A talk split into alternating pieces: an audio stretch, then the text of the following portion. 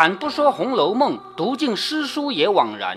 欢迎走进猫哥祥说《红楼梦》，我们一起品味中国古典小说的巅峰之作。前面我们已经看了超检大观园，好好的一个贾家，好好的一个贵族家庭，有安安稳稳的日子不过，要去自己抄自己，这是一个很不吉利的事情。而且特别是像《红楼梦》啊，我们知道《红楼梦》里每说一句话，日后都要成为真的。所以在他们等等，啊，话说，呃，这超大汉，呃，官员是，呃，对应前面哪件事情？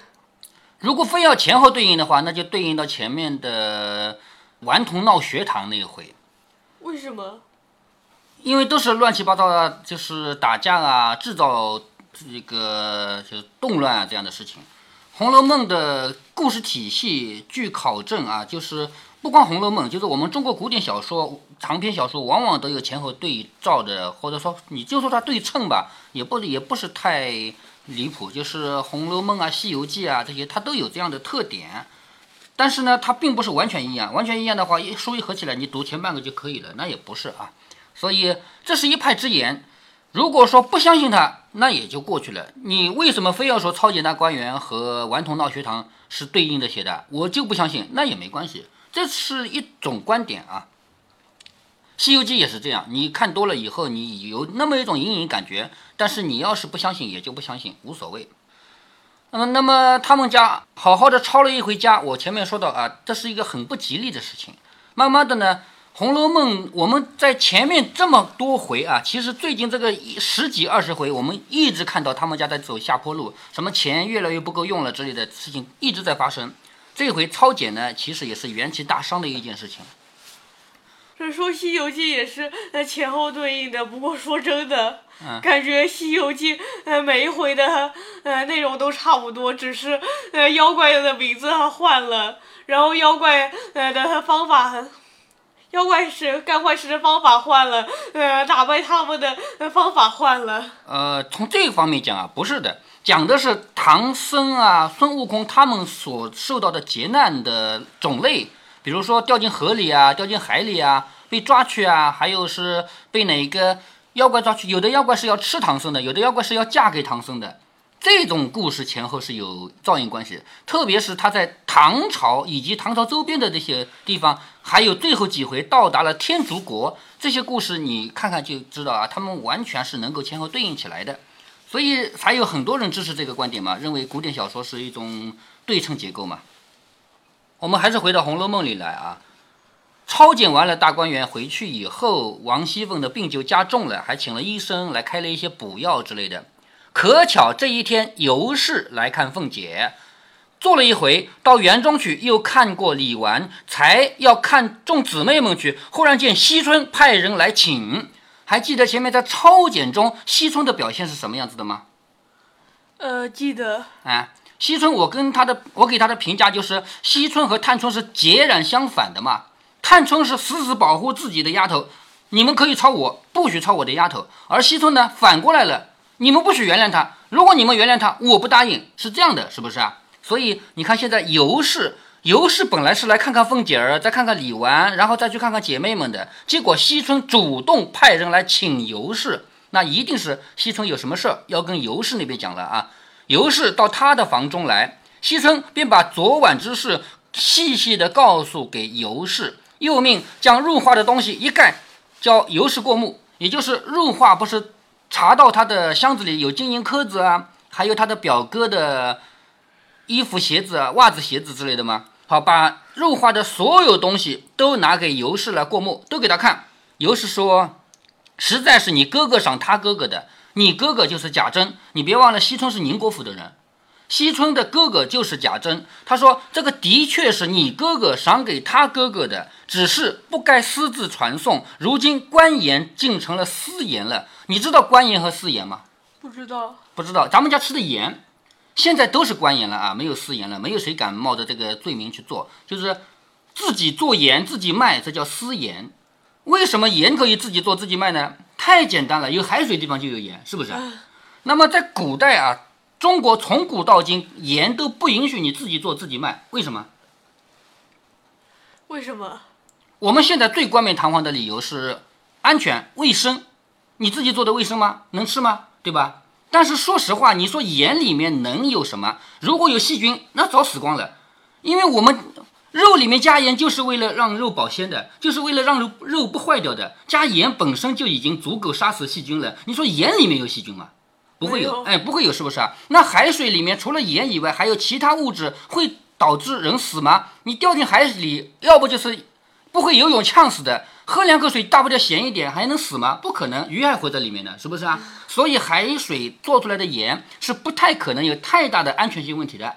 什么导致人死亡这些是不可能，但是这是一个借口。其实最大的原因是，盐这个东西一本万利，无本万利，不需要本钱就能赚钱。这种事只能我做，不能你做，明白了吧？嗯，在古代，你想啊，从春秋战国开始，齐国他们靠海，天然就能做盐，还有一些国家呢不靠海，就只能买盐。所以从这方面讲，齐国就已经有了发达的资本了。我别的不用做嘛，我只要晒晒海水嘛，我就有钱了嘛。所以盐这个东西啊，自古以来都不允许别人随便做随便卖，因为当王的人老大，后来的皇帝啊，之前的王啊，他要控制这个钱的来源、收入来源。那什官盐和私盐你就弄明白了，私盐就是偷偷啊。呃，听说还有人呃呃呃是为了学科学，然后就就做实验，自己用海水来做盐，那么这。这个犯法吗？不让卖嘛，你做一点吃吃，谁来管你啊？不可以卖啊。所以所谓的官盐，所谓的私盐，官盐就是国家允许的，专门的机构来做盐做的卖，这个叫官盐。私盐就是偷偷摸摸的去做点盐，然然后运出去卖。因为这个东西是无本万利的，所以卖盐的都是很有钱的。中国古代最有钱的就是盐商嘛，因为他不要成本嘛，只有运输成本，是不是啊？现在他说这个东西本来呢是你哥哥赏给他哥哥的，这个来源正当，不是什么偷来的、抢来的，是吧？但是不该私自传送，因为私自传送，所以官盐成了私盐了。于是就骂入化，说糊涂油子蒙了心的，也就是尤氏开始骂入化啊。西村说你们管教不严，反骂丫头，这些姊妹读我的丫头这样没脸，我如何去见人？好，现在说你们管教不严，什么叫你们管教不严啊？他。撇清关系，明明入画是他自己的丫鬟。如果说是探春的话，探春一定会主动承认是我管教不严，对不对？如果说我家里出事了，那一定是我的责任，我管教不严，我没有管好。但是惜春不一样，他一定要撇清关系。你们管教不严，明明入画是跟着他跟了这么多年的，他就说是别人管教不严，你们管教不严，你现在来骂他。这些姊妹，也就是迎春、探春、惜春这么多姊妹，你唯独我的丫头丢了人了，就是没有面子了。我怎么去见人啊？昨天我力逼着凤姐姐带了她去，她不肯。就是我昨天就要王熙凤把她带走的，王熙凤不肯。王熙凤不是反过来替她求情吗？说她第一回饶了她吧，是不是？我想他原是那边的人，凤姐姐不带他去也有道理。这是惜春自己的猜测。其实王熙凤不带他走的原因是他犯的法比较轻，不就是私自传送一个东西嘛？这个事就不追究了。但是惜春认为，王熙凤之所以不带走入画，因为入画是宁国府的人，王熙凤自己不方便处理，所以惜春才把尤氏请来。你弄懂了吗？嗯。哎，他说凤姐姐之所以不带他走，是因为他是那边的人，说也原有理。我今日正要送过去，嫂子来的恰好，快带了他去，或打或杀或卖，我一概不管。你打他，你杀他，你卖了他，我不管，反正这个人我不要了。入花听说，又跪下哭求，说再不敢了，只求姑娘看从小的情长，好歹生死在一处吧。入花的想法是我照顾你这么多年，我们情深意重，你就不要把我赶走。尤氏和奶娘等人也都十分分解，也就是尤氏啊，还有。西窗的奶娘啊，也在劝，叫他不要赶走入画，说不过一时糊涂了，下次再不敢的。他从小服侍你一场，到底留着他才是。他跟你之间是有感情的，从小到大他服侍你一场。谁知惜春虽然年幼，却天生成一种百折不回的廉洁、孤独、僻性，任人怎么说，他只以为丢了他的体面，咬牙断乎不肯。更有说得好。不但不要入画，如今我也大了，连我也不便往你们那边去了。好，你们那边，再次提醒，西村自己就是宁国府的人，但是他的口里他说你们那边我不去了，也就是宁国府我不回去了，我已经是荣国府的人了。他觉得宁国府那边已经太脏了，丢了他的面子了，所以他连自己老家都不认了。况且近日我每每闻得有人背地里议论什么多少不堪的闲话，我若再去，连我也编排上了。好，从这个话侧面看出来啊，宁国府那边够乱的。究竟乱什么呢？下一回就会告诉你。下一回宁国府究竟乱成什么样子，就全部写出来了。但是现在我们通过西村的嘴就知道了，已经有人在传言宁国府乱得一塌糟。他说，如果我还回宁国府的话，那么人家就会传言我也是这样的人，所以我不去了，我已经跟你们断绝来往了。但是这个话呢，说实话，这个话也不该说。为什么？我们看看尤氏的观点就知道了。尤氏就反过来问：谁议论什么？又有什么可以议论的？好，这个话话很对啊。我们作为主人，有人背地里骂我们，有人背地里说我们，我们应该自己拿出尊严来。我是干净的人，我是好的人，别人骂我、议论我，那是他们不对。所以你自己的尊严要有。他说：“谁议论什么？又有什么可以议论的？”然后又问：“姑娘是谁？我们是谁？”这个话什么意思呢？刚才西村不是说你们那边怎么样？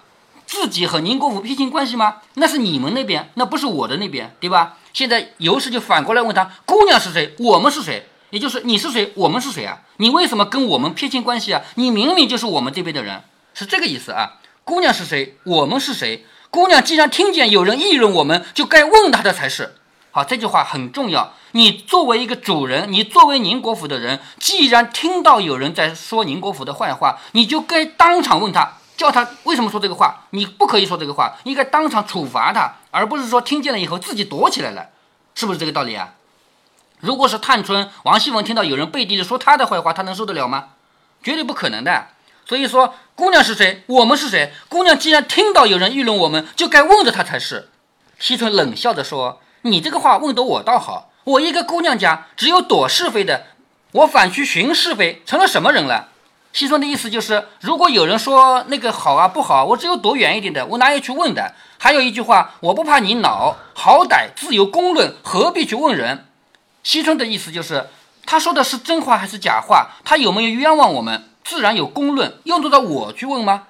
古人说得好，善恶生死，父子不能有所循续助啊，什么意思啊？就是人的善恶，人的生死，就算是父子两个人互相之间也帮不上忙。所以你别怪我没有帮你问啊！何况你我二人之间，你我算什么？你想想看，尤氏和西村是什么关系啊？是嫂嫂和小姑子的关系。在古代啊，不要说古代吧，就现在吧。现在因为独生子女啊，没有太多的嫂嫂啊、姑子这样的关系的。嫂嫂和小姑子就是关系不和的嘛。嫂嫂和就是说儿媳妇和婆婆之间关关系不怎么好。你这个儿媳妇和她的姐妹之间，也就是老公的姐妹之间，关系也不会好呀。他说。父子之间，况且不可以互相照应，何况你我之间？我只知道保得住我自己就够了，我不管你们。从此以后，你们有事别累我啊，就是不要再带累我。尤氏听了，又气又好笑，就向众人说：“怪道人人都说四丫头年轻糊涂，我只是不信。你们听这一篇话，无缘无故又不知好歹，又没个轻重，虽然是小孩子的话，却又能寒人的心啊！你把他当小孩吧。”他好像说的还挺有道理，你把他当大人吧，他说的话太伤人了。钟妈妈笑着说：“姑娘年轻，奶奶自然要吃些亏的。什么意思啊？你大人不计小人过嘛？你这么大的一个人跟小孩吵什么架？你就吃点亏算了，是这个意思吧？”惜春冷笑着说：“我虽年轻，说话却不年轻。你们不看书，不识几个字的，所以都是些呆子。看着明白人，倒说我年轻糊涂啊！你们这些人不读书。”不懂道理啊！我懂道理的。尤氏说：“你是状元、榜眼、探花，古今第一才子，我们是糊涂人，不如你明白，怎么样？”尤氏已经没有办法再回答他了，只好反过来激他：“好了，好了，好了，你读书的，你是状元，你是榜眼，你是探花，是不是？”然后惜春怎么回答的？他说：“状元、榜眼难道就没有糊涂的吗？可知他们也不能了悟的。了悟这两个字什么意思？一个人。”如果说出家了，当了和尚了，什么都不想了，这叫了悟。所以惜春通过刚才的一席话，你也知道，惜春最后的命运就只有去出家当尼姑了，因为这个世界已经没有什么东西他能看得下去的了。整个贾家他哪里还能看得下去？他连自己的亲哥哥那边都不愿意来往了，是吧？所以他说你们是不了悟的，就是那些状元、榜眼、探花，他们也不能了悟的。尤氏笑着说：“你倒好啊，刚才是个才子，这会子又做大和尚，又讲起了悟来了。”惜春说：“我不了悟，我也舍不得入画了。我要不是了悟了的话，我怎么会不要入画了呢？”尤氏说：“可知道你是个心冷口冷、心狠意狠的人？”你看这个尤氏就当面把惜春给骂了：“你是个心冷口冷、心狠意狠的人。”惜春说：“古人曾也说的，不做狠心人，难得自了汉。什么叫自了汉呢？就是自己超脱这个世世界，什么都不管，我只要我自己活得清清白白就行了。不做狠心的人，怎么可能做自了汉呢？我清清白白一个人，为什么要叫你们带累了我？尤氏心里原有病。”好，为什么说尤氏心里原有病呢？因为他们家这个乱七八糟的事情，尤氏自己也有所耳闻，也是知道的。他心里原有病，怕说这些话。听说有人议论，心中已经是羞恼激射。就是他刚才听说听惜春说有人在背后议论，他已经又羞又恼了。只是在惜春的份上不好发作，忍耐了大半。如今惜春又说出这一句话来，于是按耐不住，因问惜春说：“怎么就带累你了？”你的丫头的不是无故说我，我倒忍了这半天。你越发得了意，只管说这些话。你是千金万金的小姐，我们以后就不亲近。仔细带来了你小姐的美名，即刻叫人把入华带了过去。这个话就最后尤氏抛下的这个话就很对啊。一切的源头不是你自己的丫鬟被查出来私传东西吗？这个事跟我有关系吗？你自己一点不自责，一点不怪自己，你从头到尾骂我。说我怎么怎么不干净，我怎么没教好这个丫鬟，是不是？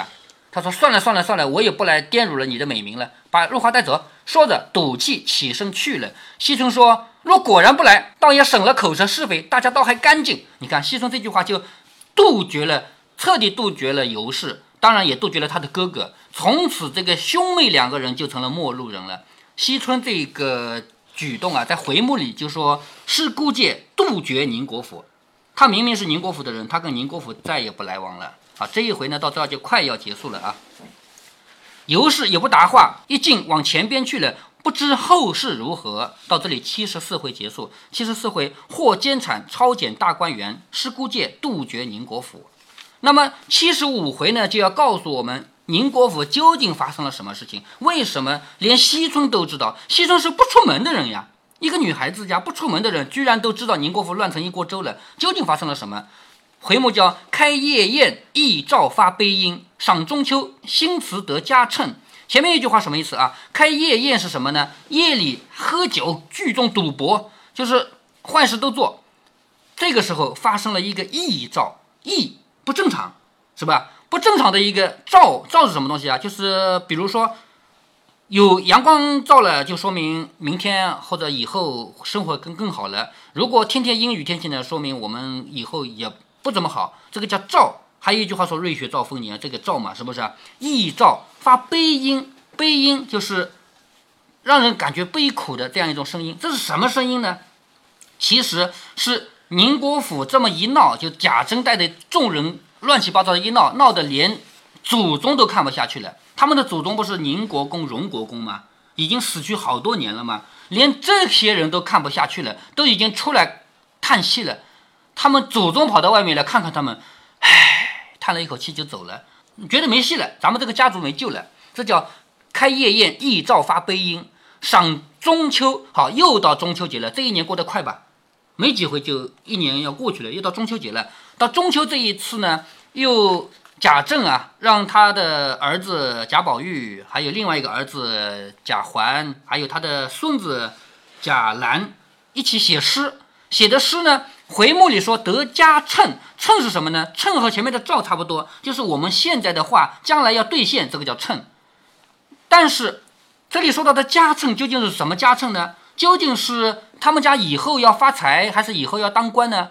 不知道。因为这部书没写完，这里的诗啊词啊根本就没出现，也就是作者在这里说新词得佳称，明明是让贾宝玉、贾环、贾兰写诗的，明明写了以后还给贾珍看看，嗯，不错不错。结果呢，我们翻《红楼梦》翻不到这个诗，为什么？因为曹雪芹没写完嘛，空在这里，结果他自己年纪轻轻死掉了。因为我前面就提到过，《红楼梦》是一边写一边被抄走，然后一边改的嘛，说不定他还没改完呢就被抄走了。所以我们现在看到的《红楼梦》有不同的版本，是不是啊？除了这个后面。就是叙书的人高鹗他们改的版本以外，本身你看到的古抄本就是不一样的，原因就在这儿嘛。他一边写，人家就一边抄了嘛。而且还有他没完成的部分也被抄走了，而且他自己还死得太早了。所以这一回我们就看出来《红楼梦》的不完整性已经体现出来了。七十五回开夜宴，忆照发悲音；赏中秋，新词得佳称。我们下一段再来读这个回的内容。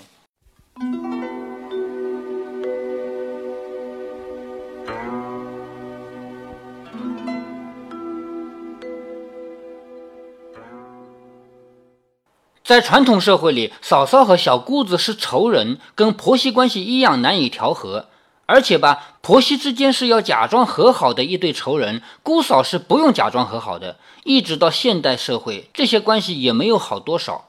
所以，我们看到尤氏和惜春的交锋，尤氏明明每一句话都在理，可是她只能忍气吞声。一方面，尤氏这个人脾气好，性格好；另一方面，她的确只能让着点小姑子。惜春这一回的表现呢，让我们实在是无法接受。其实惜春一点儿不笨，智商是没有问题，但是情商太低。自己的丫鬟出现问题，就算不要了，至少这是自己身边的人过错吧，自己有管教不严的责任吧。就算自己不想承认管教不严，至少不能推给嫂嫂吧。惜春一句一个你们你们，把自己和别的所有人撇得干干净净。用一句现代话说，这叫太爱惜自己的羽毛了。在我们当今社会，也有好多人会犯这样的问题，具体表现为你们和我们无法分清。比方说，猫哥身边就有这样的人啊。公司每年都会做很多项工作，每一个工作开展时都会成立一个小组，少则三四人，多则十几人，直到工作结束，这个小组解散，择机再去组建其他小组。于是，同事与同事之间就有可能被分到不同的项目组里。那么，别人的那个项目，它是不是你的项目呢？经常有的同事是选择性的看待的。如果别人的那个项目做成了轰动型的大事，他在外人面前就会津津乐道。我们做了这个项目啊，因为这是我们公司做的事，当然也是我们做的事嘛。如果某个项目最终不太成功，或者完全是失败的，他会用另一种观点，那是你们的事，与我不相干。猫哥的工作单位因为是机关单位嘛，吃皇粮的比较多，这种情况可能还要明显一点。如果您觉得猫哥的读书分享有益有趣，欢迎您点击订阅，这样您将在第一时间收到猫哥的更新提醒。如果您有什么要对猫哥说的，不管是赞还是批评，不管是提建议还是唠唠嗑，欢迎您在节目下方留言。您也可以加猫哥的公众号，四个字“猫哥在线”。您还可以加入猫哥的听友群中，微信群呢，用语音节目没有办法说清，还是 QQ 群方便，群号为八四九九六六八九九。不管加入 QQ 群还是微信群，还是在节目下留言，还是在公众号留言，您都可以围绕着书中的智慧和读书的乐趣畅所欲言。好，再见。